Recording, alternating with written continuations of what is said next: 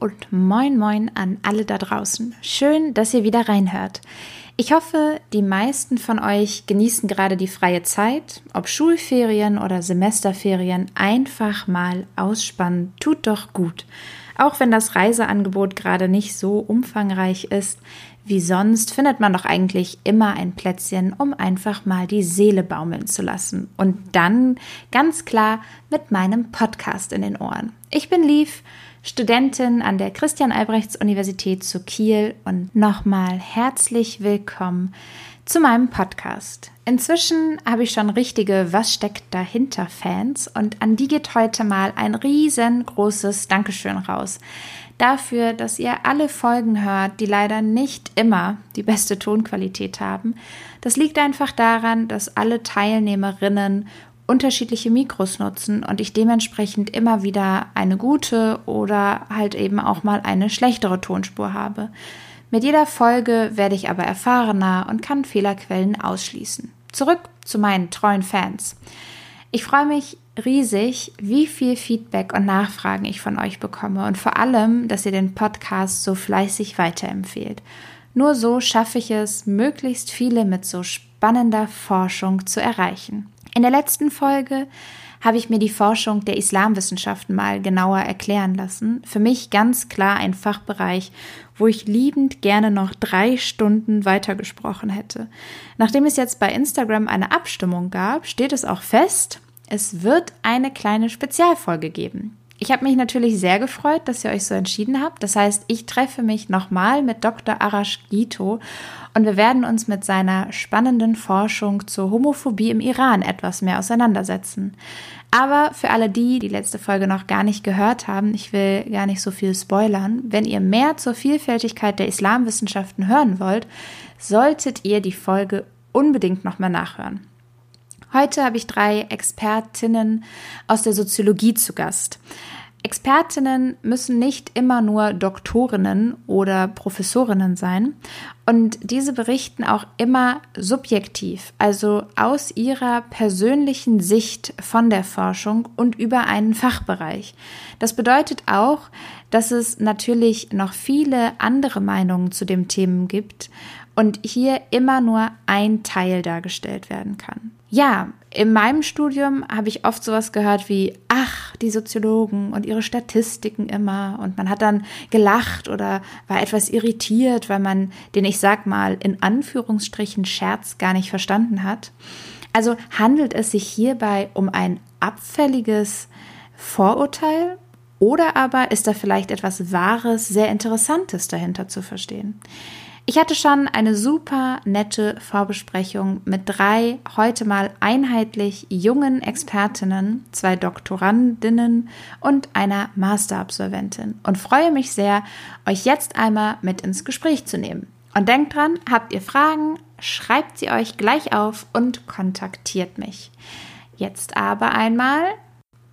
Hallo ihr drei, ich hoffe, ihr hattet ein schönes Wochenende. Ich würde vorschlagen, dass wir eine kleine Vorstellungsrunde machen, damit unsere Zuhörerinnen euch auch einmal kennenlernen. Wundert euch nicht, heute sind wir alle wieder beim Du. Rebecca, möchtest du vielleicht den Anfang machen?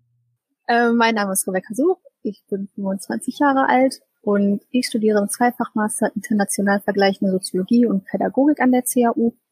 Ich habe vorher schon im Bachelorstudium ähm, auch Soziologie und Pädagogik studiert, auch an der CAU und ich liege jetzt in den letzten Zügen meines Studiums. Also ich schreibe momentan an meiner Masterarbeit und werde jetzt hoffentlich im kommenden Wintersemester fertig. Wunderbar, vielen Dank. Dann Malte einmal bitte. Ja, moin, ich bin Malte Schweier, ich bin wissenschaftlicher Mitarbeiter am Lehrstuhl für empirische Sozialwissenschaft am Institut für Sozialwissenschaften, Fachbereich Soziologie. Das ist sehr komplizierter Titel. Ich bin noch nicht 32 Jahre alt, aber das werde ich jetzt diese Woche. Ich habe äh, Politikwissenschaft und Soziologie studiert, auch international vergleichende Soziologie und äh, der Politikmaster hieß Modernes Regieren und ich promoviere zum ganz großen Thema Menschenrechte, aber das können wir nachher ja im Detail noch ein bisschen vertiefen. Dann einmal zum Schluss gerne Franziska. Ja, Mein Name ist Franziska Dunkelmann, ich bin 24 und ich habe auch einen Master und einen ähm, Bachelor in der Fachfächerkombination Soziologie und Politikwissenschaft gemacht.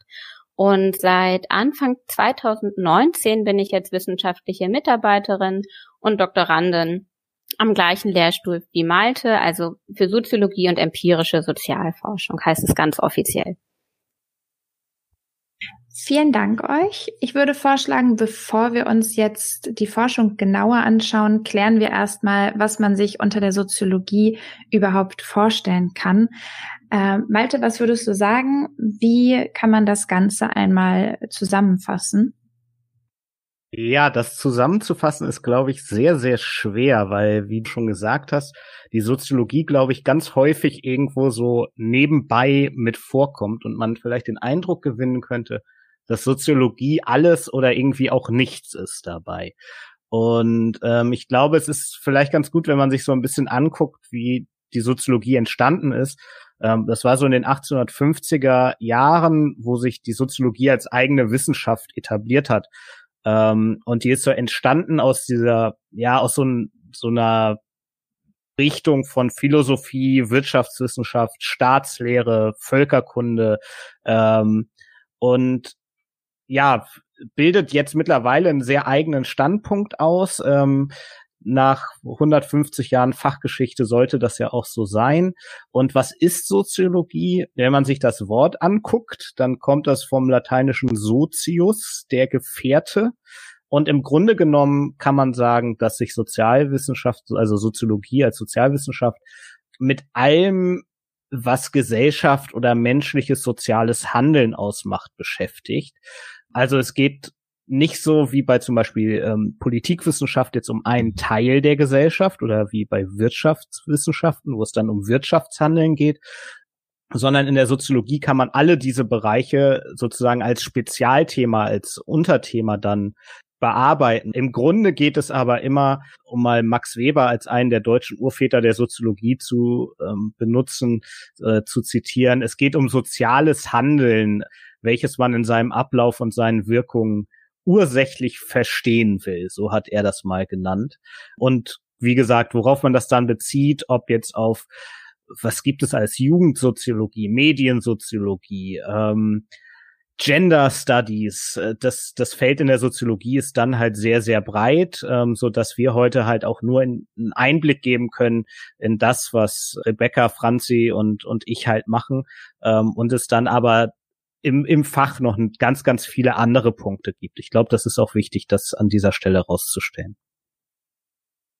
Ja, perfekt. Also ich denke, dass wir jetzt alle grob wissen, womit sich die Soziologie beschäftigen kann. Ich gehe mal davon aus, dass ihr drei euren Fachbereich sehr mögt und dort äh, hoffentlich natürlich auch zufrieden seid. Und deshalb würde ich euch gerne einmal bitten, zu erklären, was äh, macht das Fach für euch so einzigartig oder vielleicht was macht es für euch so attraktiv und äh, vielleicht findet ihr sogar ein Schlagwort, wo ihr sagt, das, das ist der Grund. Rebecca gerne.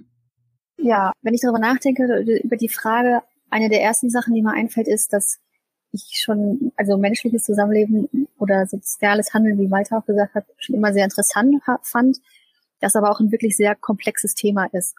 Und ich finde die Soziologie so attraktiv, weil sie mir persönlich dabei hilft, so Systeme zu dekonstruieren und sich Beziehungen und Zusammenhänge anzuschauen. Und ähm, im besten Fall eben auch Erklärungsansätze zu liefern. Also man darf in dem Fach sehr neugierig sein, sich in vielen verschiedenen Bereichen ausprobieren, wie Malte schon hat anklingen lassen. Und das ist das, was es für mich so spannend macht. Das heißt, einmal eine, ja, eine, was du meintest, eine Möglichkeit der Neugierde und diese Vielfältigkeit, die das Ganze so attraktiv macht. Franzi, was würdest du sagen? Was ist es bei dir? Ja, also ich würde vielleicht noch mal kurz zu dem, was Malte eben gesagt hat, ergänzen, dass wir bei uns am Lehrstuhl sehr, sehr viel mit allen möglichen Umfragedaten arbeiten oder mit allen Daten, die wir ähm, von Menschen äh, oder von Befragten, von Gruppen über Länder ähm, erfassen können. Und ich glaube, das ist auch ein Punkt, der es für mich sehr, sehr abwechslungsreich macht. Also ich persönlich befasse mich bei meinem Schwerpunkt immer wieder im Wechsel mit Textarbeit, aber auch mit verschiedenen Datensätzen oder wir erheben auch selber Daten. Ähm, also ich lese viel, ich rechne mit den Daten oder ich erstelle eben selbst Fragebögen. Und ich würde schon sagen, dass mir genau diese Abwechslung auch sehr gut gefällt. Also ich finde es einerseits toll, dass ich immer wieder was Neues machen kann oder zumindest immer wieder in verschiedenen Reihenfolgen immer wieder ähm, Abwechslung habe. Und ich würde aber auch sagen, dass ich es an sich super spannend finde, mir die Antworten von Befragten anzuschauen und dann ähm, zum Beispiel Dinge herauszufinden, die vor mir noch keiner in den Daten gefunden hat. Ja, das klingt so ein bisschen wie, wie Detektivarbeit, also absolut spannend. Dann einmal zum Schluss gerne Malte. Was ist es bei dir? Ja, ich würde meine Antwort vielleicht zweiteilen, nämlich einmal das Fach an sich und dann das Spezifische, was ich mache, wobei das zweite sich auch sehr stark mit dem deckt, was jetzt schon gesagt wurde. Ähm, ich glaube, was mich an Soziologie so interessiert hat, damals, als ich auch überlegt habe, ich war ja auch mal an dem Punkt, wo ich überlegt habe, was will ich eigentlich studieren, ist und was mir dann am Anfang des Studiums bewusst geworden ist, ist, dass äh, Soziologie so ein Fach ist, was, glaube ich, sehr übersehen wird. Also das sieht man auch an vielen Punkten. Wir haben nicht so viel Geld zur Verfügung wie vielleicht andere ähm, Fachbereiche an der Universität. Wir werden immer, das, weil wir nicht so viele Drittmittel generieren und so weiter. Ist Soziologie und Sozialwissenschaften, Geisteswissenschaften sind ja immer so ein bisschen, habe ich das Gefühl, die Stiefkinder. Und ähm, ich finde aber eigentlich ist das sehr, sehr traurig, weil die Faszination für mich ist auch, dass Soziologie und Politikwissenschaft zum Beispiel so die Grundlage von Gesellschaft ausmachen. Also man beschäftigt sich sehr viel mit sehr viel grundlegenden Dingen, die unser Zusammenleben regeln und ohne die andere Wissenschaften gar nicht vernünftig funktionieren könnten. Also nur wenn man sich in der Organisationssoziologie damit auseinandersetzt, wie Wirtschaftsunternehmen gut funktionieren zum Beispiel. Erst danach, finde ich, kann sowas wie die VWL oder äh, BWL kommen und sich dann weitergehend Gedanken machen. Auch unsere Demokratie, die wir genießen, zum Beispiel in Deutschland, ist, glaube ich, was, wenn Leute ein Semester Soziologie studieren würden oder ähm, ein, ein Jahr lang Soziologie in der Schule hätten, wüsste man das, glaube ich, viel mehr wert, wertzuschätzen. Und man lernt sehr viel im Umgang mit anderen Menschen. Das habe ich so für mich dabei rausgenommen. Das ist auch so eine Richtung Vielfältigkeit, wenn es auf ein Stichwort gehen soll, aber auch sowas wie, es ist so ein Universal-Basisstudium und ich finde das sehr, sehr wichtig und leider ähm, deutlich übersehen im Moment. Bezogen aus eigentliche, also auf mein eigentliches Thema, da geht es um Menschenrechte und Freiheitsrechte. Und das finde ich ist einfach sehr, sehr wichtig, gerade in der aktuellen Zeit, wo man, wo man sieht, dass alle Indikatoren, alle ähm, Erhebungen und so zeigen, dass, dass Demokratie zurückgeht, dass Freiheit zurückgeht, dass es zu immer mehr Menschenrechtsverletzungen kommt und so, denke ich, ist es sehr, sehr wichtig, sich damit zu beschäftigen, auch wenn das jetzt nichts ist, was uns vier, uns alle, die wir es vielleicht hören, jetzt akut vielleicht betrifft, weil wir halt einfach das Glück haben, in einem sehr, sehr freien, sehr, sehr demokratischen Land zu leben, auch jetzt immer noch. So, das finde ich dann sehr, sehr spannend und ähm, auch einfach persönlich sehr wichtig. Ja, vielen Dank. Sehr, ich finde, sehr eindrucksvoll gesagt.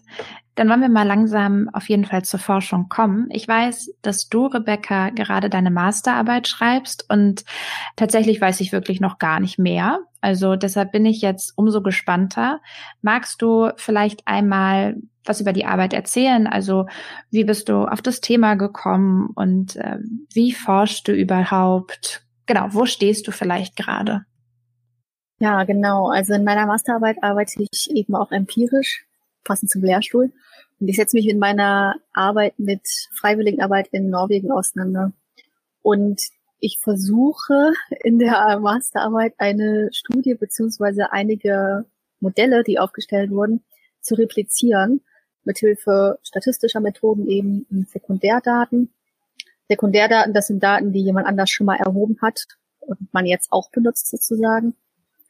Und ähm, bei einer Replikation, das ist der Versuch, eine Studie, die veröffentlicht wurde, möglichst mit denselben Daten und Methoden nachzubasteln, sage ich mal. Also das ist eben das, was ich in dieser Arbeit tue. Und das ist ganz wichtig, also Arbeiten zu replizieren ist ganz wichtig, weil man ja gesichertes Wissen haben möchte. Aber wenn einmal jemand was rechnet und das veröffentlicht, dann ist das ja nicht, dann muss das nicht heißen, dass das wirklich äh, so ist, wie dort dargestellt. Und deswegen ist das für die Evidenz gut, dass man immer wieder Ergebnisse nachrechnet. Und wie ich auf das Thema Freiwilligenarbeit in Norwegen gekommen bin, das ähm, liegt so ein bisschen daran, dass ich schon an der, schon seit drei Jahren jetzt an der Uni Norwegisch lerne. Und die Originalstudie, die habe ich in einem Zusammenhang mit einer anderen Seminararbeit gefunden. Und ich wollte halt irgendwie ganz gerne meine Abschlussarbeit, meine Liebe für Norwegen und meine Liebe für Soziologie zusammenbringen. Man arbeitet an so einer Masterthesis ein halbes Jahr. Das sollte also im besten Fall ein Thema sein, was einem auch gefällt. Das habe ich zum Glück gefunden. Und die Originalstudie, darin wird eben erhoben, ähm, warum Leute sich freiwillig engagieren, wie sie dazu kommen, wie sie rekrutiert werden, warum sie sich weiterhin freiwillig engagieren und warum sie irgendwann aufhören. Ich untersuche äh, nur die Modelle, die sich, oder nur einige ausgewählte Modelle, die sich damit beschäftigen, warum Leute sich freiwillig engagieren, was sie dazu motiviert. Phasentechnisch bin ich dabei äh, gerade dabei, den Datensatz, den ich benutze, zu bearbeiten so dass der für meine Zwecke passgenau ist. Ich habe schon die Literaturrecherche abgeschlossen und einen Großteil des Theorieteils geschrieben. Aber wie gesagt, gerade bin ich an der Datensatzbearbeitung und hoffentlich im August fange ich damit in Rechnung an. Es ist nur so, dass jetzt in diesen Zeiten, ich habe zum Glück kein Problem aufgrund von Corona an Daten und Material zu kommen. Aber wenn man zu Hause in seinem stillen Kämmerlein sitzt mit so vielen Ablenkungen, dann fällt mir es manchmal ein bisschen schwer daran zu arbeiten. Aber es läuft. kann ich ein Stück weit auf jeden Fall nachvollziehen. Ich finde, es ist ein super spannendes Thema. Ich würde jetzt aber nochmal nachfragen, was bringen mir denn deine Erkenntnisse jetzt im Alltag? Also wo würden diese Erkenntnisse Anwendung finden? Ja, also in unserem normalen Alltag fürchte ich, bringen wir uns erstmal gar nichts. Ich würde persönlich meine äh, die Relevanz meiner Arbeit für die Soziologie und für das Wissenschaftliche daraus ableiten wollen, dass ich eben eine Replikation mache, also mich bemühe, das nachzurechnen, ähm, um zu schauen, ob die davor das richtig gemacht haben. Es ist jetzt sehr ähm, platt ausgedrückt und ich möchte mir auch gar nicht anmaßen, das mit derselben Qualität und demselben Wissen nachbauen zu können. Ähm, aber das ist eben total wichtig. Und wenn man sich die ursprüngliche Studie anguckt, auf die ich mich beziehe, die wird in Norwegen aus öffentlicher Hand finanziert oder wurde aus öffentlicher Hand finanziert von verschiedenen Ministerien. Und da ist halt ganz klar, dass diese Untersuchungen politisch gewollt sind und es wahrscheinlich darum geht, dass sie auch Grundlage für weitere Entscheidungen sind. Und äh, in Norwegen gibt es einen riesigen freiwilligen Sektor. Also 2017 waren ungefähr 40 Prozent aller Norweger in mindestens einer freiwilligen Organisation aktiv. Also die haben einfach einen unheimlichen Bedarf auch für diese freiwilligen Arbeit, weil das eine große Säule im Sozialstaat bildet. Und daraus kann man dann die auch die ähm, den Nutzen ableiten, den eben diese Originalstudie hatte. Wie das in Deutschland ist, ich glaube nicht so viel. Wie gesagt, da würde ich das eher rausziehen, dass es eben diese Replikation ist. Du hast ja jetzt schon recht viel erzählt, dass du danach rechnest. Ähm, ich habe ja jetzt schon recht viele Fachbereiche kennengelernt und dort wurde dann teilweise ausschließlich interdisziplinär geforscht. Es klingt jetzt auch so, dass äh, die Soziologie äh, ein interdisziplinäres Fach ist, beziehungsweise die Forschung interdisziplinär ist. Aber ich frage lieber nochmal nach. Ja, Franzi, würdest du sagen, dass, dass man hier von einem allgemein interdisziplinären Fach spricht oder wie sieht das bei euch aus? Ist es nur manchmal der Fall? Mm, also ich würde schon sagen, dass die Soziologie, was Interdisziplinarität angeht, ähm, schon gut aufgestellt ist. Also es gibt aus meiner Sicht viele Möglichkeiten und Schnittstellen, wo die Soziologie und andere Wissenschaften ineinander übergehen, wo man teilweise gar nicht ohne die Erkenntnisse aus der Nebendisziplin arbeitet. Also es gibt immer wieder viele Schnittstellen und wenn wir uns zum Beispiel auch unsere Studierenden angucken oder vielleicht, wenn wir das an Studieren, Studieninteressierte richten, dann gibt es da auch sehr, sehr viele Möglichkeiten. Also wenn man zum Beispiel Politikwissenschaft oder Pädagogik als Zweitfach studiert, ähm, dann gibt es immer die Möglichkeit, in Hausarbeiten oder Referaten das zu verknüpfen, beziehungsweise das passiert, glaube ich, auch ganz automatisch, dass immer so ein bisschen das Wissen aus dem anderen Fach mit einfließt. Und das ist, glaube ich, sowohl für die ähm, Soziologie als auch für die anderen Fächer sehr, sehr hilfreich. Bevor ich meine Folgen aufnehme, sammle ich seit neuestem immer ein paar Fragen von meinen Hörerinnen. Und da hat mich jetzt jemand angesprochen und meinte, ja, häufiger sieht man ja was im Fernsehen oder in den Talkshows und da ist es dann irgendwie der Soziologe oder die Soziologin. Und die Frage, die mir dann kam, beziehungsweise die mir gestellt wurde, war dann, gibt es denn wirklich den einen Soziologen? Oder ist das dann doch etwas differenzierter? Malte, was würdest du dazu sagen? Ja, also ich glaube, das ist wie bei heutzutage jeder anderen Wissenschaft auch so. Um mal auch dieses aktuelle ähm, Thema von Corona als Beispiel zu nehmen. Da haben wir ja aktuell ganz, ganz viele Virologen im Fernsehen und in Talkshows und in was, was auch immer, wo auch immer, die dann halt probieren, das für uns einzuordnen und damit ihrer Expertise bereitstehen. Das sind auch alles Mediziner. Aber ähm, wenn man die nach äh, Herzchirurgie fragen würde, dann wüssten sie wahrscheinlich jetzt ähm, auch nicht so viel. Da wären sie dann vielleicht auch keine Experten und es wird andere Menschen geben, die das viel besser beantworten können. Und genau so ist es ja bei Soziologinnen und Soziologen ähm, auch, würde ich sagen. Da können die anderen auch gerne noch zuspringen gleich und ähm, das, wenn es da andere Ansichten gibt, das das sagen. Aber wie ich ja am Anfang gesagt habe, es ist ein sehr breites Feld und so klassische Talkshow-Themen, da sieht man vielleicht mal häufiger die eine Expertin, den einen Experten, weil die sich halt gut machen und vielleicht ein Thema haben, das häufiger mal durch so eine Talkshow geschleift wird, also zum Beispiel Ungleichheit, soziale Ungleichheit ist ja ein gesellschaftlich sehr diskutiertes Thema ähm, in normalen Zeiten. Und wenn man sich als Soziologin und Soziologe darauf spezialisiert hat, dann sieht man äh, die Person vielleicht dann häufiger. Aber wie gesagt, ich zum Beispiel würde jetzt bei sozialer Ungleichheit gar nicht so detailliert ähm, mich auskennen, dass ich sagen würde, ja, ladet mich mal in so eine Talkshow ein. Wenn es darum geht, äh, internationale Menschenrechtsverletzungen zu besprechen, dann wäre ich eher dabei. Und wenn es um äh, Freiwilligenarbeit geht, dann wäre Re Rebecca die Ansprechpartnerin. Und wenn es um Sozialkapital geht, dann wäre vielleicht Franzi die, die Person. Also ich würde sagen, es gibt da, das, das Gebiet ist so breit, die Soziologie ist so breit, dass jeder da seine Nische ähm, findet und ist so ein Prototypen, den Universalgelehrten kann es, glaube ich, gar nicht mehr geben, weil man sich einfach nicht überall so gut auskennen kann. Das ist, glaube ich, gar nicht mehr möglich. Also ich fand auch, wie du schon am Anfang erklärt hast, dass das also es ist mal wieder, also ich hatte schon viele umfangreiche Fachbereiche, aber das ist, glaube ich, mit äh, das umfangreichste Fach ist, was ich bis jetzt kennenlerne. Und ich würde auch sagen, vielleicht sollte man äh, da etwas genauer sein und vielleicht auch den Spezialisierungstitel mit in die Beschreibung nehmen.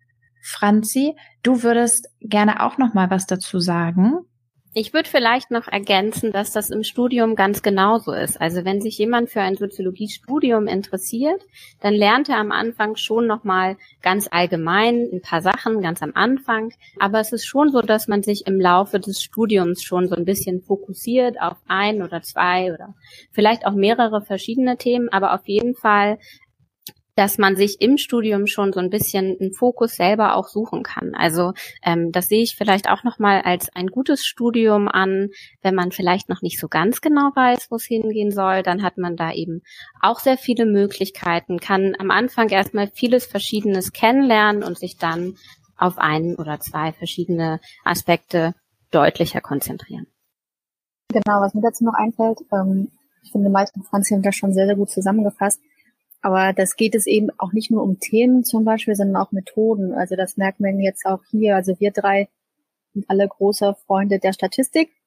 Aber das sehen eben lange nicht alle Soziologen und Soziologinnen so. Da gibt es auch ganz andere Methoden, mit denen man sich eben auseinandersetzen kann. Und häufig ist es eben auch so, dass äh, man zu gewissen Themen Affinität entwickelt, aber eben genauso auch zu den Methoden. Und das erhöht die Zahl der Kombinationsmöglichkeiten dann ja gleich nochmal exponentiell, wie viele SoziologInnen es da geben kann. Und das ist auf jeden Fall auch nochmal sehr unterschiedlich. Also das war ja auf jeden Fall dann eine hervorragende Frage. Äh, vielen Dank nochmal für das Zuschicken.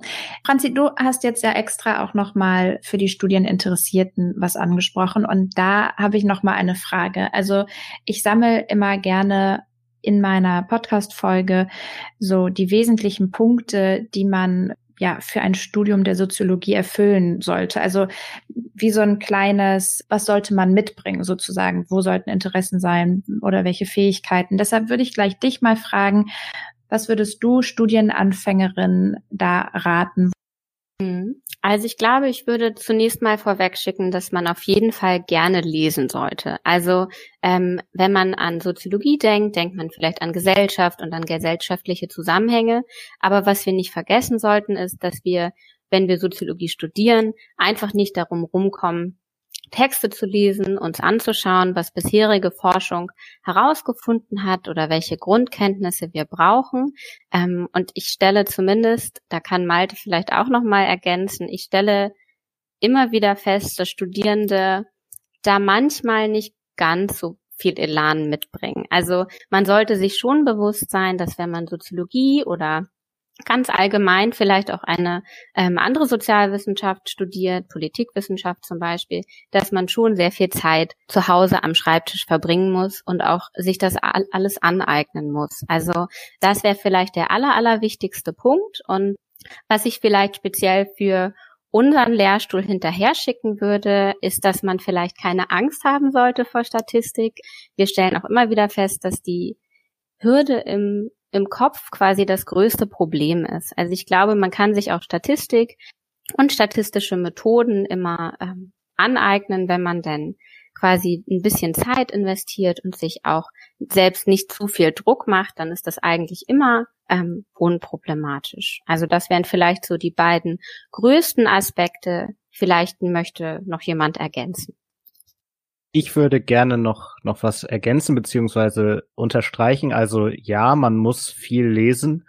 Ähm, um das vielleicht in eine Zahl zu fassen, also alleine in meinem Seminar müssen meine Studierenden ähm, 30 bis 50 Seiten ähm, pro Woche lesen und man hat ja nicht nur ein Seminar. Also es kann durchaus in den dreistelligen Seitenbereich gehen das mit, mit so einer, keine Angst vor Statistik auf jeden Fall, so ein bisschen Mathe, Grundverständnis ist gut, ähm, weil nicht also als Studierende bei uns müssen alle die Statistikklausur schreiben und dann auch für das Studium bestehen. Also da müssen alle durch und viele Studierende, glaube ich, sind sehr geschockt, dass ähm, sowas in die Richtung äh, im Studium drin ist. Allerdings möchte ich auch gleich die Angst nehmen an der Stelle, weil das finde ich auch ganz, ganz wichtig. Die größte Hürde ist tatsächlich im Kopf.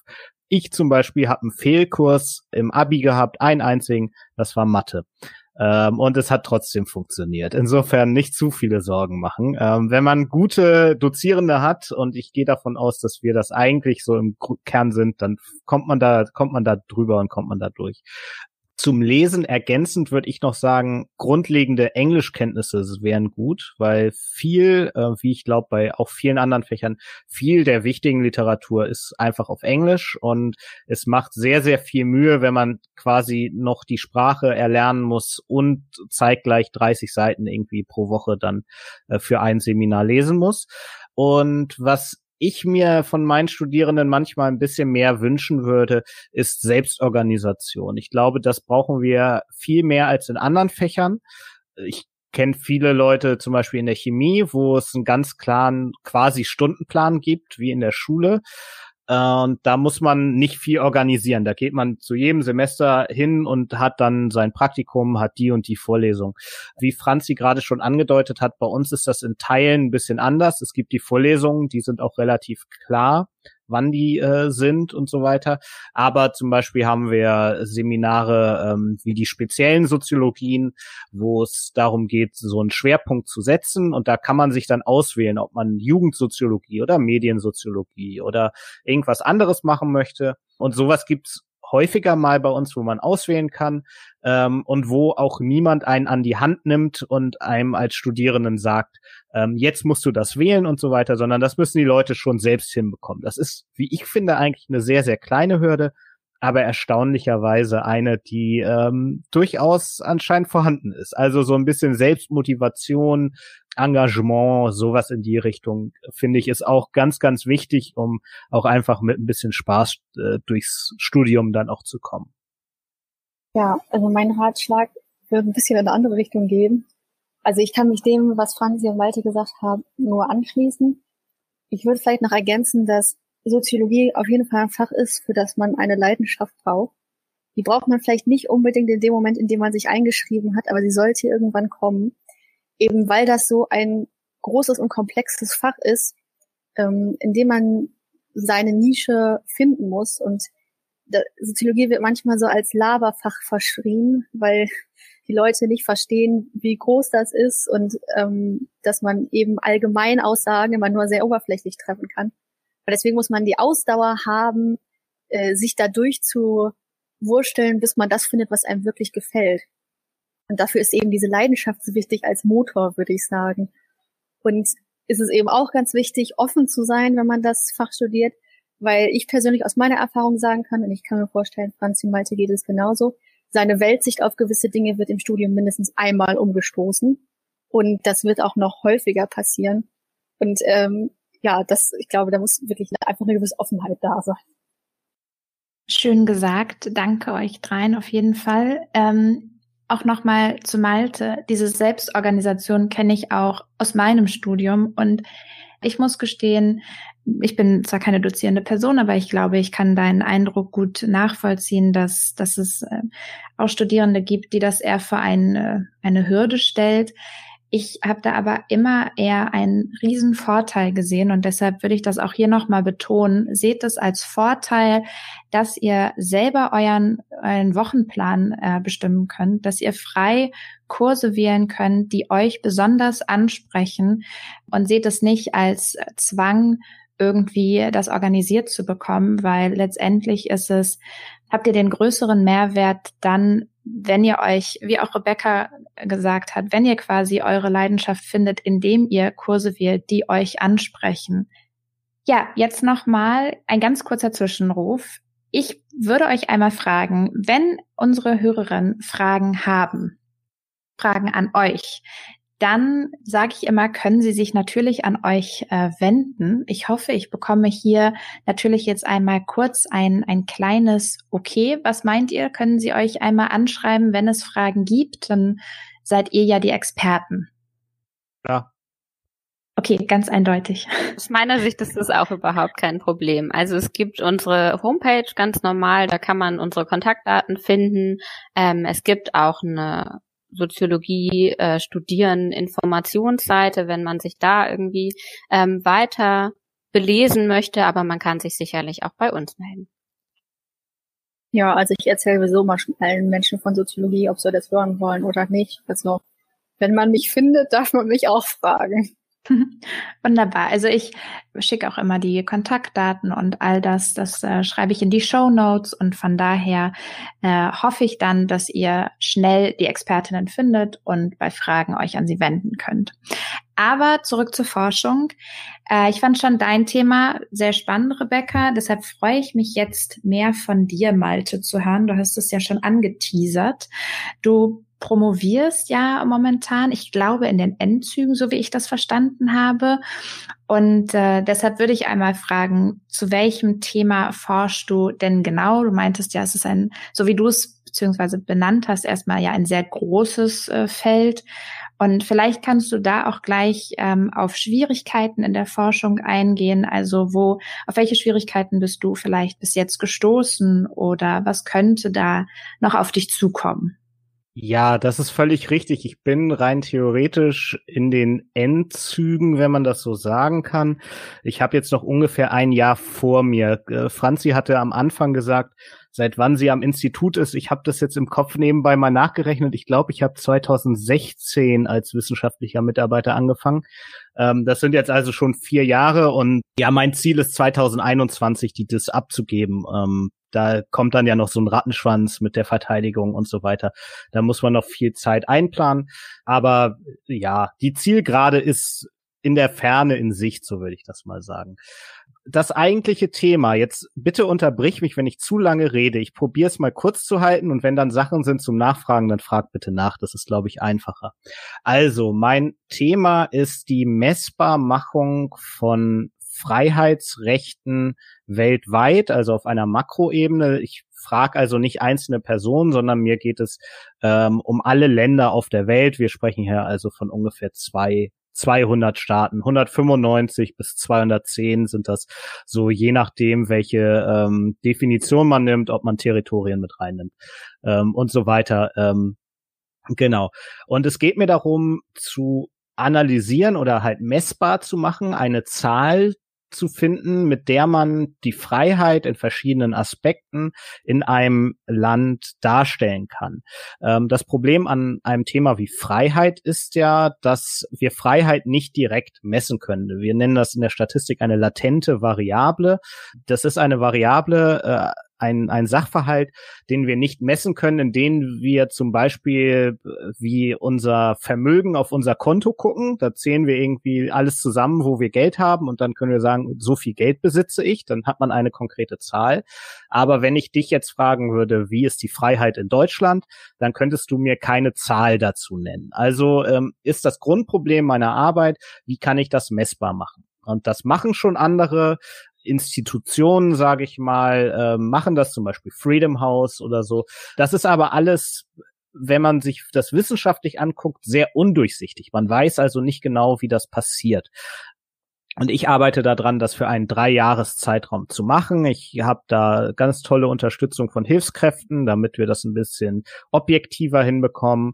Und wir nehmen anhand von einer Datenquelle, äh, auf die ich jetzt nicht näher eingehen möchte, weil das ist noch nicht veröffentlicht. Und wenn das jemand schneller machen würde als ich, dann hätte ich ein massives Problem mit meiner DIS. Deswegen muss ich da so ein bisschen äh, ungenau bleiben. Aber wir haben eine sehr gute Datenquelle, aber das sind Texte die Hauptarbeit in der DIS war jetzt vor allen Dingen, diese Texte zu lesen. Wir sprechen hier für ein Jahr von, ich hab's nie ausgerechnet, aber ich glaube so fünf bis sechstausend Seiten auf Englisch. Und die werden gelesen und anhand eines Codierbogens, den ich erarbeitet habe, wird dann, werden dann sozusagen Werte vergeben von das Land ist super frei bis hin zu ähm, das Land ist ganz, ganz unfrei. Und das machen dann mehrere Personen, dann wird das in einem recht komplizierten Prozess miteinander abgeglichen, alles nochmal diskutiert und so weiter. Das ist jetzt abgeschlossen. Ich habe meine Daten und um das mal so ins Verhältnis zu setzen, das hat dieser reine Prozess des Lesens, Bewertens, äh, Absprechen, nochmal bewerten und so weiter, hat äh, für drei Jahre ungefähr anderthalb Jahre Arbeitszeit gebraucht, halt nebenbei, neben meiner regulären Arbeit an der Uni, Seminare geben und so weiter, habe ich da anderthalb Jahre dran gesessen. Und wir waren mit mehreren Personen dabei. Also da sind sehr, sehr viele Stunden reingegangen. Das so ganz grob. Das Ziel ist am Ende einen sogenannten Index zu erstellen, also ähm, anhand von verschiedenen Kategorien, wie zum Beispiel Meinungsfreiheit, Versammlungsfreiheit, Internetfreiheit, aktuell ein wichtiges Thema. Dafür gibt es jeweils einen Zahlenwert und daraus ergibt sich für jedes Land dann ein Wert. Und dann kann man am Ende schön in eine Reihenfolge, in einen Index halt ähm, abbilden, sozusagen, das ist das freiste Land der Welt für das Jahr und das ist das unfreiste Land der Welt. Ähm, und man kann halt auch Länder, wo das nicht so eindeutig ist, dann hoffentlich eindeutiger ja, identifizieren. Also bei Nordkorea und Deutschland ist es irgendwie klar, welches freier und welches unfreier ist. Aber wenn man sich jetzt Norwegen, Schweden, Deutschland und Frankreich anguckt, dann wird das schon schwieriger. Und die Problematiken, nur ganz kurz, ich weiß, ich rede schon wieder sehr viel, ähm, sind vielfältig. Zum einen, was ich angesprochen habe, bei vorhandenen Daten ist es undurchsichtig, wie das entstanden ist. Gibt es da zum Beispiel wie bei Freedom House, die schreiben, dass es ihnen darum geht, auch Demokratie zu verbreiten. Das ist ein US-amerikanisches, äh, US ein Think Tank. Dann weiß man halt nicht, ja, machen die da Länder absichtlich gut oder schlecht, so wenn man nicht weiß, wie die Daten entstanden sind. Das will ich zum Beispiel offenlegen. Und dann vielleicht das größte Problem jetzt mit den Daten an sich ist, dass es erschreckend wenig solcher Daten gibt. Da denkt man heutzutage, wir haben das Jahr 2020, das muss doch alles bekannt sein. Und wenn man sich da mal reinarbeitet, dann sieht man, was für Riesenlücken da sind. Vor allen Dingen für sehr viele Länder, ähm, wo es solche Daten nicht gibt, wo das halt strukturell ist und kein Zufall. Also da sind halt arme Staaten oder ähm, äh, weniger entwickelte Staaten, um das mal einfach zu sagen, sind halt häufig, da wissen wir nicht so viel, weil die nicht so viele Behörden haben, die das zum Beispiel aufschreiben. Ähm, und das ist ja ein strukturelles Problem, wenn wir immer nur Aussagen über Europa oder ähm, die G7 oder was auch immer machen. Die Problematiken in der Forschung sind unglaublich vielfältig. Von Subjektivität über was kommt rein, was lassen wir weg, da könnte ich jetzt, glaube ich, noch drei Stunden drüber reden. Ich bin jetzt an einem Punkt, weil du gefragt hast, was kann noch kommen. Ich habe meine Daten erhoben, ich habe meine Theorie im Hintergrund, ich weiß, was ich da mache. Ich arbeite auch äh, an anderen Indizes-Projekten neben, nebenbei noch mit, habe da auch Erfahrung, dass ich jetzt hoffe, dass ich jetzt relativ easy in Anführungszeichen das jetzt runterschreiben kann, in die Korrektur geben kann, ähm, noch ein bisschen mit den Daten rechnen kann und dann abgeben und fertig. Also das klingt super spannend. Wenn ich das richtig verstehe, dann hast du ja auch ein System entwickelt, um das sozusagen überhaupt zu bewerten. Ähm, und ist es nicht, nicht so, dass das ein wandelbares sein muss, wenn man das jetzt auch zukünftig so anwenden wollen würde? Also muss man nicht jedes Jahr, jedes zweite Jahr, ich weiß es, ich kann es gar nicht einschätzen, aktuell wieder Faktoren mit einberechnen oder einbeziehen? Ja, das ist dieses Erhebungsinstrument, äh, ich nenne das Codierbogen. Also das ist eine äh, zwei DIN A4 Seiten für jedes Land, für jedes Jahr äh, gilt es da auszufüllen. Da steht zum Beispiel, damit man sich das mal vorstellen kann, geht es darum, ähm, gibt es eine Gesetzgebung, die Demonstrationen verhindert, zum Beispiel in diesem Land, in diesem Jahr? Ähm, wurden bei Demonstrationen Menschen verletzt? Wurden Menschen getötet? Solche Geschichten. Ne? Dann, wenn welche getötet wurden, wird das Land natürlich sehr schlecht bewertet. Wenn das alles in Ordnung ist, dann wird es sehr gut bewertet. Also das ist das Erhebungsinstrument. Das heißt, man liest den Text und man trägt das dann da ein.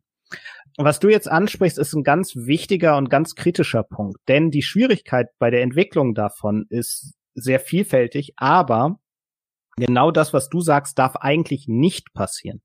Sprich, es muss ein Bogen sein, der erstmal für jedes Land gleich ist, weil sonst, wenn die Kriterien wechseln, können wir Sachen nicht mehr miteinander vergleichen. Das heißt, wir müssen es einmal sozusagen im Querschnitt über die Länder hinweg, muss es für alle Länder ausfüllbar sein. Äh, und das ist sehr, sehr schwierig, wenn man sich anguckt, wie unterschiedlich Länder auf dieser Welt sind. Es muss halt so allgemein sein, dass es für alle ausfüllbar ist. Es muss aber so speziell sein, dass es noch eine äh, eine Aussagekraft hat. Weil wenn man äh, nur Ja-Nein macht oder so als einfachste ähm, Codierungsmöglichkeit, 0 oder 1, dann hat man sehr viel weniger Aussagekraft, wie wenn man eine Abstufung hat.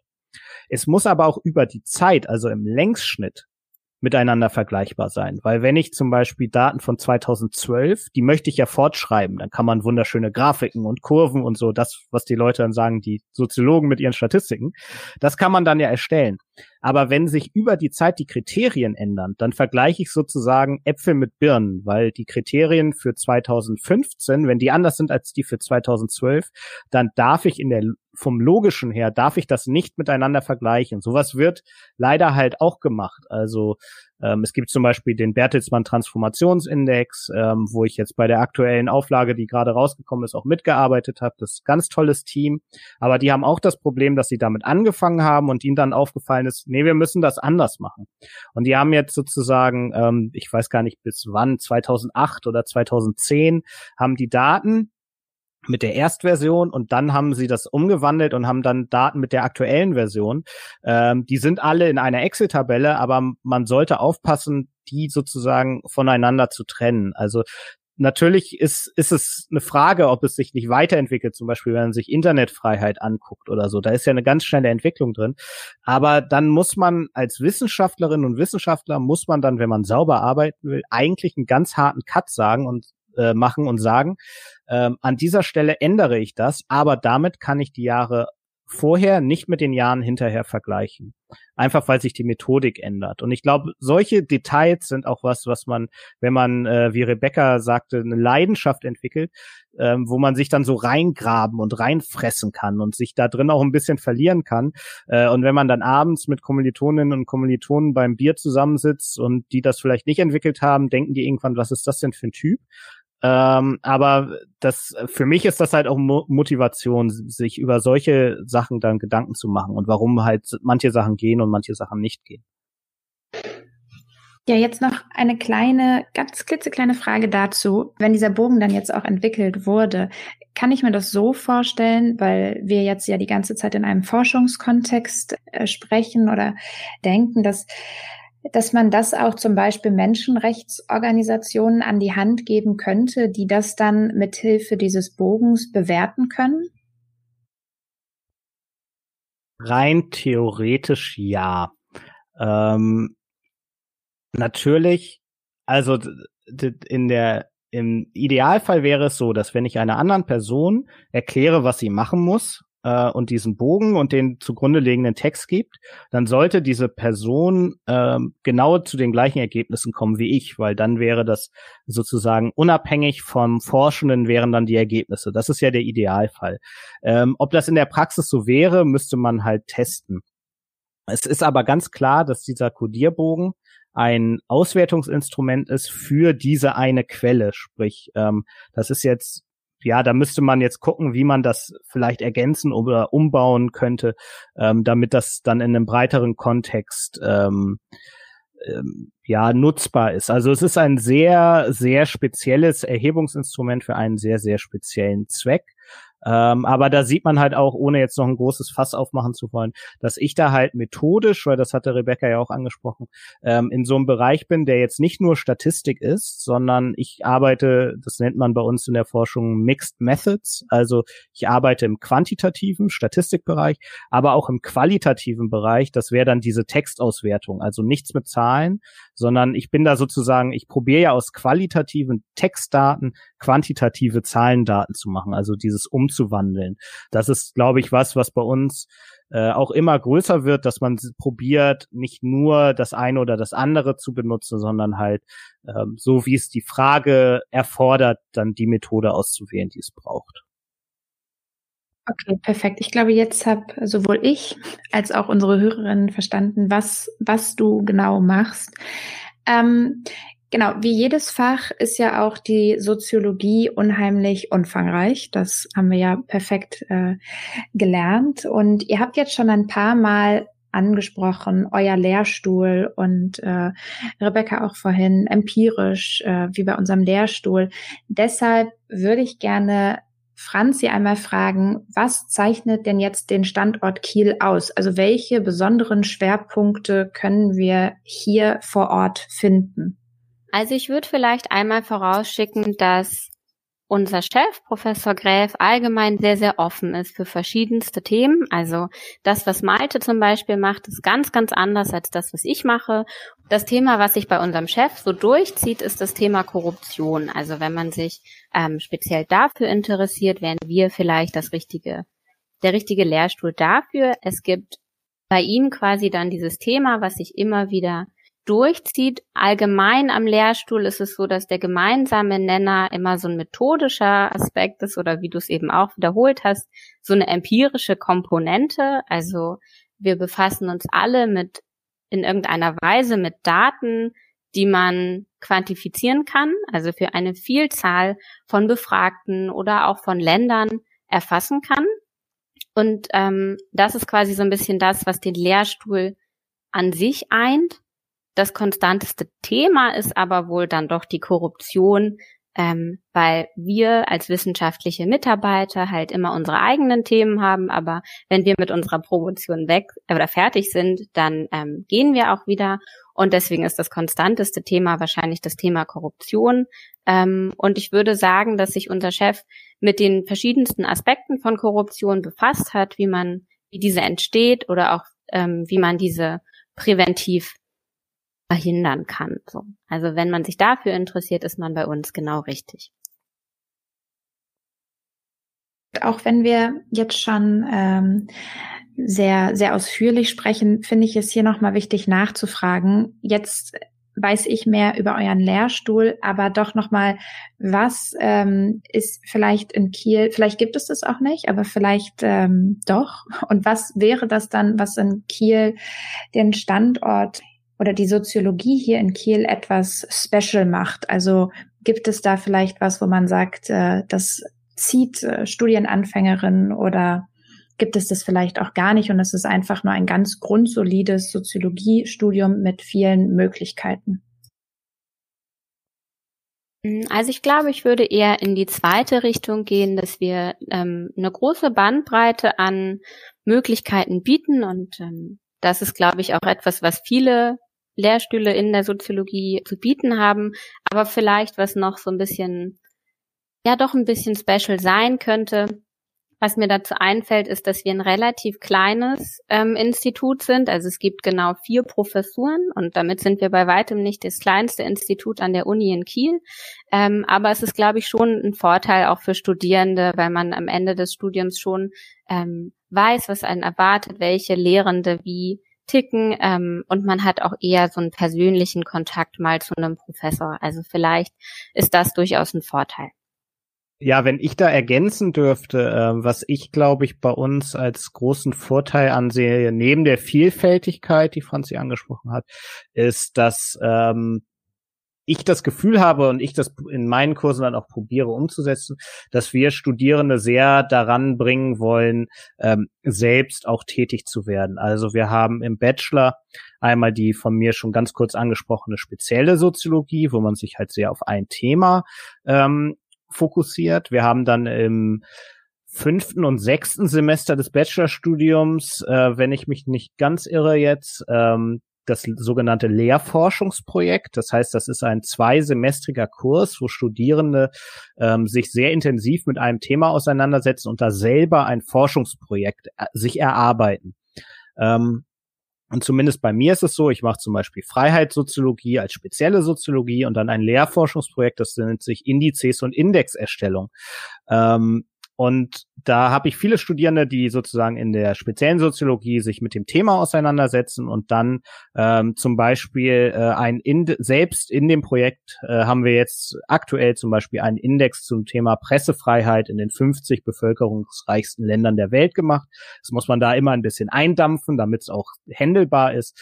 Ähm, und da sind wir dann alle auch sehr zufrieden mit einem Index rausgegangen. Die Studierenden haben super motiviert mitgearbeitet. Das war ein ganz kleiner Kurs. Und äh, im Master dann Später ähm, haben wir ja in der Soziologie einen sogenannten Forschungsmaster. Das heißt, da ähm, arbeitet man dann als Student auch ähm, sehr intensiv an einem Thema ähm, als sozusagen eine eine Arbeit, die den Master begleitet, ähm, auch unterstützt mit verschiedenen Seminaren, wo man das dann vorstellen muss und so weiter. Und ich glaube, das ist schon auch was Besonderes, ähm, auch was Forderndes. Das will ich gar nicht sagen. Ich glaube, meine Kurse zum Beispiel sind sehr fordernd.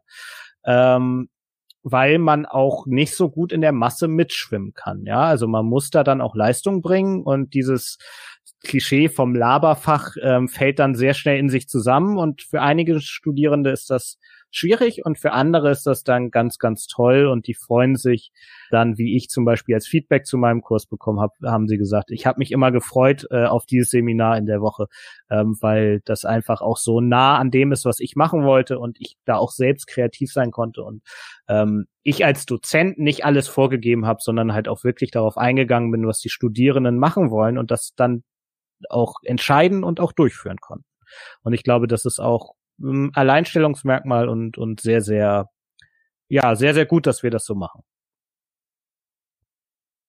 Ja, schön, dass du auch nochmal dieses Forschungs Semester oder vielleicht auch mehr äh, Forschungsmodul vielleicht äh, vorgestellt hast, weil das ist ja das, was ich ganz oft sehe, dass es, dass die Forschung für Studierende im Studium doch leider ferner liegt als ich es mir persönlich wünschen würde. Und äh, das zeigt, dass es bei euch anders ist. Und das finde ich total toll, weil ich glaube, dass ähm, das auch eine große Motivation birgt, wenn man selbstständig zu Ergebnissen kommen kann und ähm, quasi ein Feedback gerade dadurch bekommt, was man, was man Tolles herausgefunden hat oder was man selber schon aktiv ähm, mitgestalten kann. Ähm, genau, Rebecca, du bist ja jetzt bald fertig und Weißt du schon, wo du nach deinem Studium arbeiten möchtest? Oder vielleicht magst du einmal erklären, was man so für Perspektiven nach einem Studium der Soziologie haben könnte? Ja, also alle Perspektiven kenne ich gar nicht. Und wenn man sie versuchen würde aufzuzählen, dann wären wir hier ewig beschäftigt. Das ist sowohl eine Stärke als auch eine Schwäche des Soziologiestudiums, finde ich. Also wenn man anfängt, Soziologie studieren, dann, zu studieren, dann kann man sich eigentlich ab Semester Nummer eins immer mit überlegen, was man damit hinterher anfangen will, weil man kann eben, man hat eben sehr viele Möglichkeiten, sowohl methodisch wie thematisch, kann in sämtlichen Bereichen arbeiten. Und deswegen ist es ganz wichtig, relativ früh anzufangen, für sich eine Linie zu finden. Und ich habe einfach schon im dritten Semester, als wir Statistikvorlesungen hatten, gemerkt, dass ich das zum Glück sehr gerne mache und habe mich dann immer an Statistik gehalten und meine Module dementsprechend gewählt, jetzt auch im Master. Und ich möchte auf jeden Fall hinterher statistisch arbeiten. Und ich habe mir überlegt, dass ich versuchen werde, mich bei Unternehmen zu bewerben, die Marktforschung machen. Um, oder eben im öffentlichen Bereich, also Sachen wie Statistisches Landesamt oder so. Das ist aber eben sehr spezifisch. Ich kann mir vorstellen, dass Franzi und Malte vielleicht ganz andere Vorstellungen davon haben. Und jemand, der nichts mit Statistik am Hut hatte, sowieso nochmal. Also es gibt auch viele Leute, die hinterher zum Beispiel in NGOs arbeiten oder so. Oder bei Stiftungen, da gibt's auch ganz viel. Genau. Ähm, ja, also es ist wirklich sehr, sehr vielfältig, muss ich sagen. Ich habe das mit der Statistik auch deswegen gemacht, weil mein Empfinden ist, dass das nicht so beliebt ist unter Studierenden und ich mir auch dachte, dass es vielleicht nicht unbedingt eine Nische ist, aber der Wettbewerb geringer. Also da war auch immer ein bisschen Kalkül bei, muss ich sagen. Klingt aber auf jeden Fall sehr clever und ich wünsche dir da total viel Glück dabei. Vielleicht aber doch noch mal allgemeiner, was für Fähigkeiten werden denn im Studium erlangt, die später in der Berufswelt wichtig und hilfreich sein können, Franzi? Also ich würde vielleicht noch mal drauf eingehen, dass man sich ja spezialisiert während des Studiums und das natürlich auch ein bisschen damit zusammenhängt, was man später im Beruf machen kann. Ähm, wenn man den Fokus, so wie wir, eher auf die quantitative Soziologie legt, dann ähm, würde ich auch sagen, wie Rebecca, ähm, dass einem da vieles offen steht allgemein. Denn wir wissen natürlich, oder diejenigen, die sich auch so wie wir spezialisieren, wissen natürlich am Ende einerseits, wie man mit Zahlen arbeitet und sie versteht oder ja, damit rechnet. Und andererseits sind wir aber auch trotzdem sehr geübt in Textarbeit. Also ich würde sagen, das sind allgemein zwei super Voraussetzungen, die man auch nicht unterschätzen sollte. Also hm, es ist schon so, dass man sich in konkrete Jobs immer einarbeiten muss, weil wir im Vergleich zu anderen Arbeitsbereichen, wie zum Beispiel das Studium für Lehramtsfächer kein konkretes ähm, Fach ausbilden oder keinen konkreten Beruf, ähm, aber stattdessen lernt man bei uns eben bestimmte Techniken, ähm, mit denen man sich dann theoretisch in jedes Thema und in jede Aufgabe einarbeiten kann. Und das kann natürlich eine Hürde sein im Studium, weil man denkt, man hat quasi nur gelernt, wie man Texte liest oder Zahlen interpretiert. Aber auf dem Arbeitsmarkt ist das schon sehr viel wert, ähm, wenn man sich einmal nochmal vergegenwärtigt, wie oft uns auch Statistiken im Alltag begegnen. Allein wenn man zum Beispiel mal die Nachrichten aufmerksamer guckt, wie oft da Statistiken vorkommen, ähm, um die Wirklichkeit zu beschreiben, dann wird da vielleicht auch nochmal deutlich, an wie vielen Stellen Menschen arbeiten können, die da versiert sind sind wir ja gerade zusammen im Gespräch und ich finde, die Zeit vergeht hier immer wie im Flug.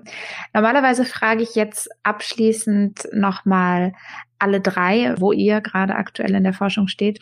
Ähm, ich finde aber, dass das bei Rebecca und Malte schon sehr gut sichtbar ist. Deshalb würde ich dich, Franzi, bitten, dass du vielleicht einmal sagst, wo stehst du gerade? Du hast uns ja schon dein Promotionsthema genannt. Vielleicht kannst du äh, ganz kurz erklären, was, was du genauer machst und was da quasi ansteht.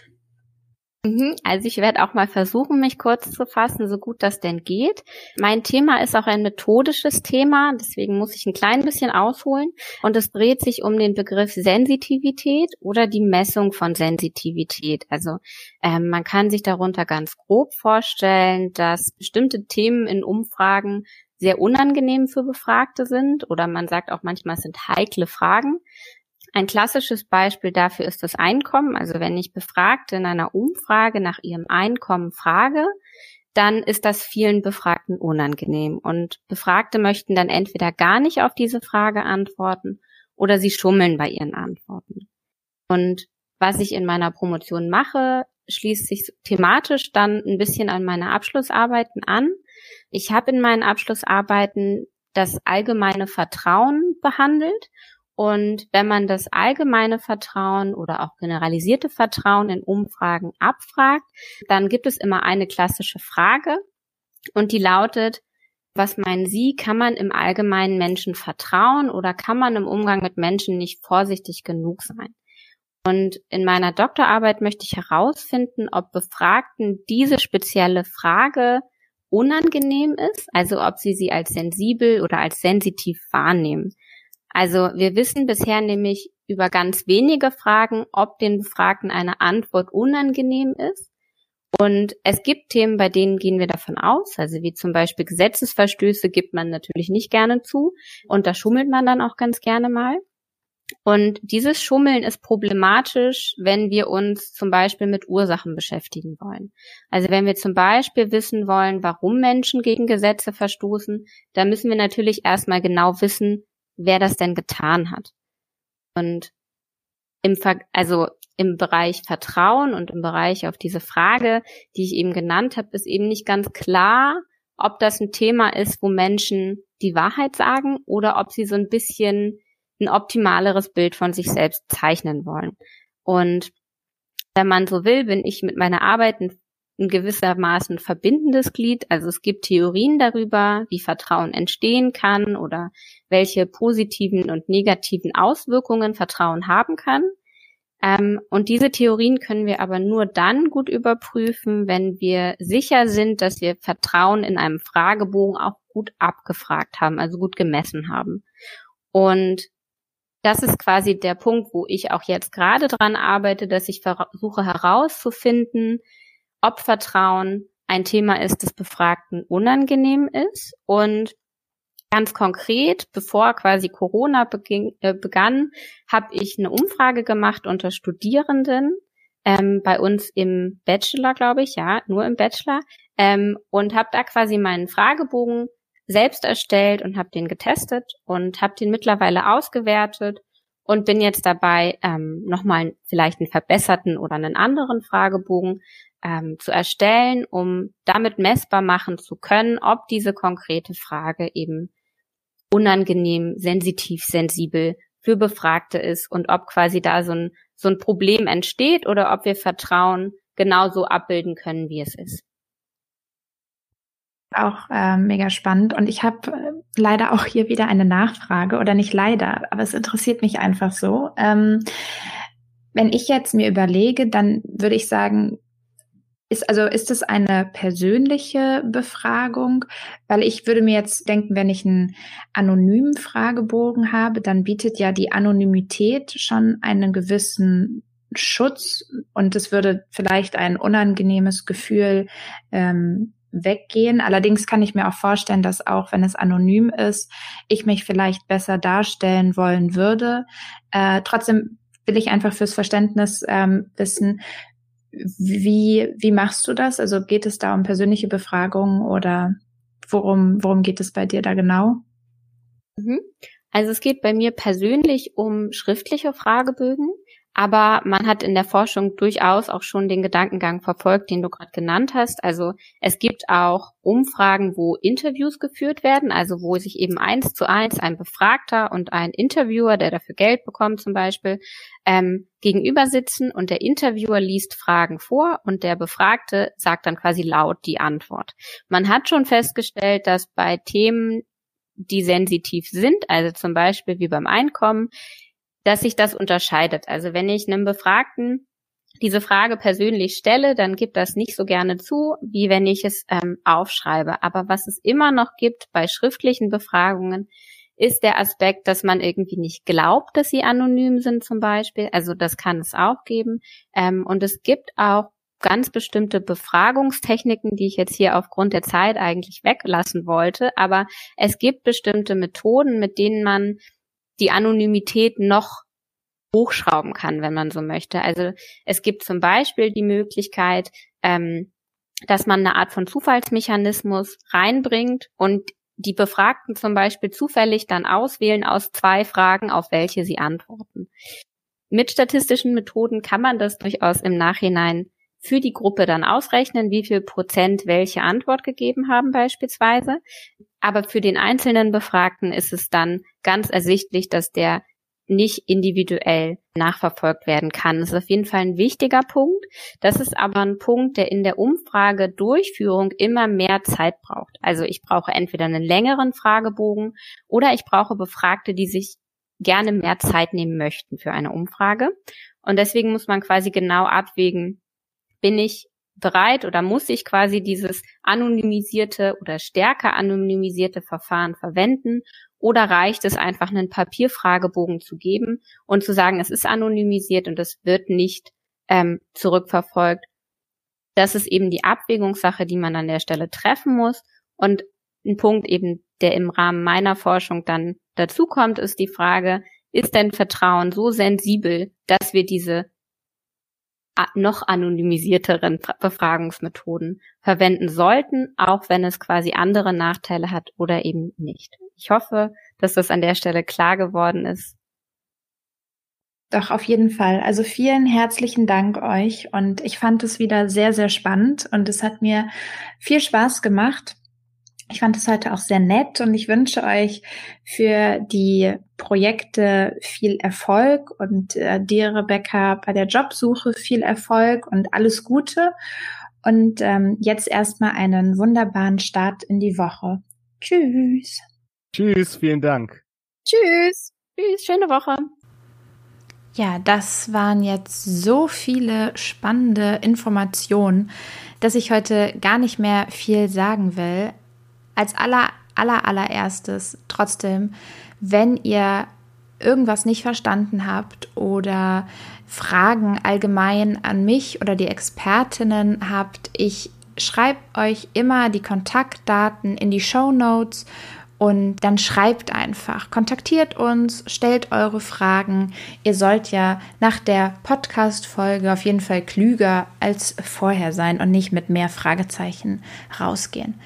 So, und dann bin ich eigentlich auch schon fast am Ende. Als letzter Punkt, ganz wichtig natürlich, wenn euch die Folge gefallen hat oder allgemein der Podcast, dann liked und abonniert ihn sehr gerne. Ich freue mich total über jede Bewertung. Folgt auch dem Instagram-Profil. Dort könnt ihr immer noch mal einen Blick auf die Expertinnen erhaschen. Und ja, dann würde ich sagen, bis in zwei Wochen. Tschüss. Thank you.